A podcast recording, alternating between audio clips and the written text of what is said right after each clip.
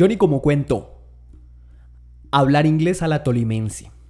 Enseñar inglés en Colombia no es fácil. Enseñar inglés en Ibagué es jodido. Ya se ha dicho mucho sobre cómo nos enfrentamos los colombianos a la fantasía de hablar inglés. No sé si se haya dicho lo suficiente sobre la forma en la que el tolimense encara la misma tarea.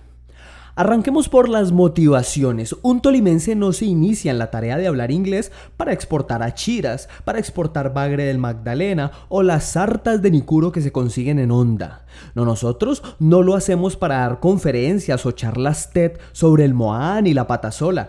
La intención nuestra no es, por ejemplo, introducir en el mercado de Singapur el envuelto de mazorca, el subido, el insulso, la avena de venadillo, las migas de cheo o el tamal con copete. No. La motivación que tiene el tolimense para aprender inglés es la de largarse del país, irse de aquí. Pero esa es una motivación que nos atraviesa a todos los latinoamericanos. Nos hermana el sueño de tener residencia en Estados Unidos, Inglaterra o Canadá. Australia no, porque eso queda en la mierda. Uno no va a nacer y criarse en planadas, que queda ya en la mierda, para irse más lejos todavía, ni huevón que fuera. Otra fantasía que persigue el aprender inglés es la de conseguir marido gringo. Esa es tremenda. Suena machista, pero ahí encontramos anidado un clasismo tremendo. Y es ese sueño de cambiarse el apellido del papá una vez se pueden casar con algún gringo. Entonces se cambian ese apellido Tocarruncho, Cristancho, Guatavita y se ponen el apellido del marido gringo. Quieren llamarse Jelixa Hasblady Spelker, Orfa Geraldine Buckley y así.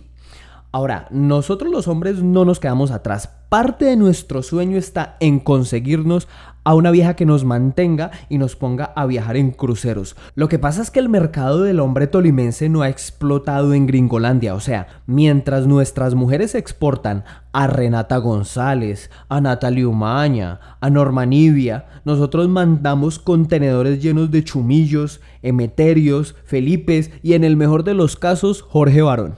Entonces, a uno le queda más difícil conquistar ese mercado. No es fácil abrirse campo entre tanta oferta de argentinos, brasileños, venezolanos y manes de aquí que tienen mejor publicidad como los caleños o los paisas. Una vez queda clara la motivación para aprender a hablar inglés, viene el tema del cómo aprenderlo. A todos los profesores de inglés alguien se nos ha acercado preguntando, venga Johnny, es que yo necesito aprender inglés. Y uno mentalmente es como, no jodas hermano, qué novedad. Y sigue el personaje, pero yo no tengo mucho tiempo y pues hace años que no lo estudio. Ay, pues yo ya estoy como entrado en años.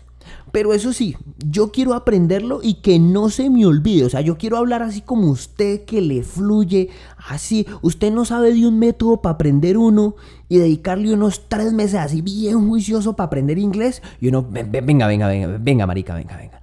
A ver, a lo bien, usted es viejo, bruto y mantiene ocupado y quiere que yo le diga un método para hablar inglés fluido en tres meses y que no se le olvide. Marica, si yo supiera un método de esos, estaría tapado en plata, viejo. Me pondría supositorios de diamantes, tendría Margot Robbie de mucama, me habría mandado a poner pelo y viviría en la isla de Dubái esa que tiene forma de palmera, hermano. No sea huevón, eso es imposible.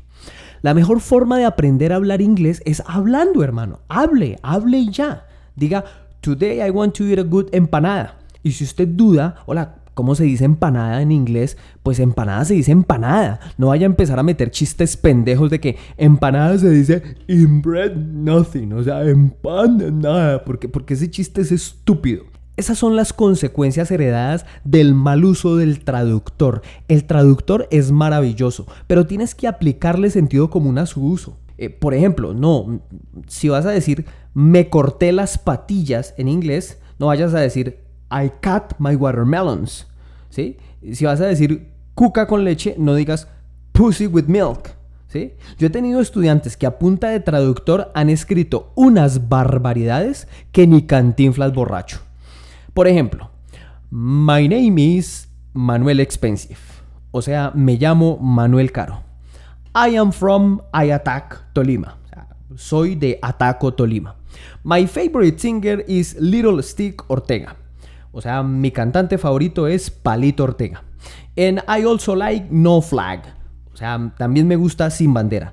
Les juro que todo es real. Uno les envía una pregunta tipo, What do you usually have for breakfast? Y ellos responden, I normally eat parrot eggs with arepa, bread and chocolate. O sea, ellos responden eh, normalmente como huevos pericos con arepa, pan y chocolate. Uno les dice, please do not use the translator. Ellos contestan, teacher, I'm not using the translator. I swear it for Chuchito Beautiful. No, como que no, así es muy complicado. Uno le insiste a los estudiantes en que deben hablar, hablar, comuníquese, hable de forma natural su inglés, hágalo parte de su vida, de su cotidianidad. Piense en inglés, piense en inglés, piense en inglés, piense en inglés. Les repite uno como un parrot. Y ellos, profe, pero ¿cómo hago para pensar en inglés? Pues pensando, hermano, pensando. Piense en qué se va a poner en inglés. Piense qué mentira le va a meter a su novia en inglés. Piense cómo le va a decir a sus suegros que se van para una finca el fin de semana en inglés.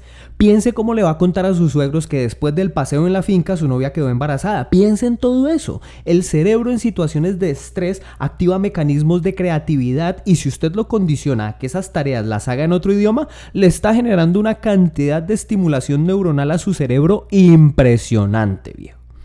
Una traba que se pone la gente a la hora de hablar inglés, una traba de algo que obstaculiza, ¿no? No de algo que te pone a volar, es el acento ahí se nos cuela un colonialismo tremendo, demoledor y destructivo. Le tenemos un miedo terrible a hablar inglés con nuestro acento. Entonces cambiamos la voz, cambiamos el tono, cambiamos la vocalización, nos metemos una papa caliente imaginaria en la boca y empezamos a hablar así porque nos suena más gringos. Eso es una mentira, hermano. Dejemos de meterle mentiras a la gente.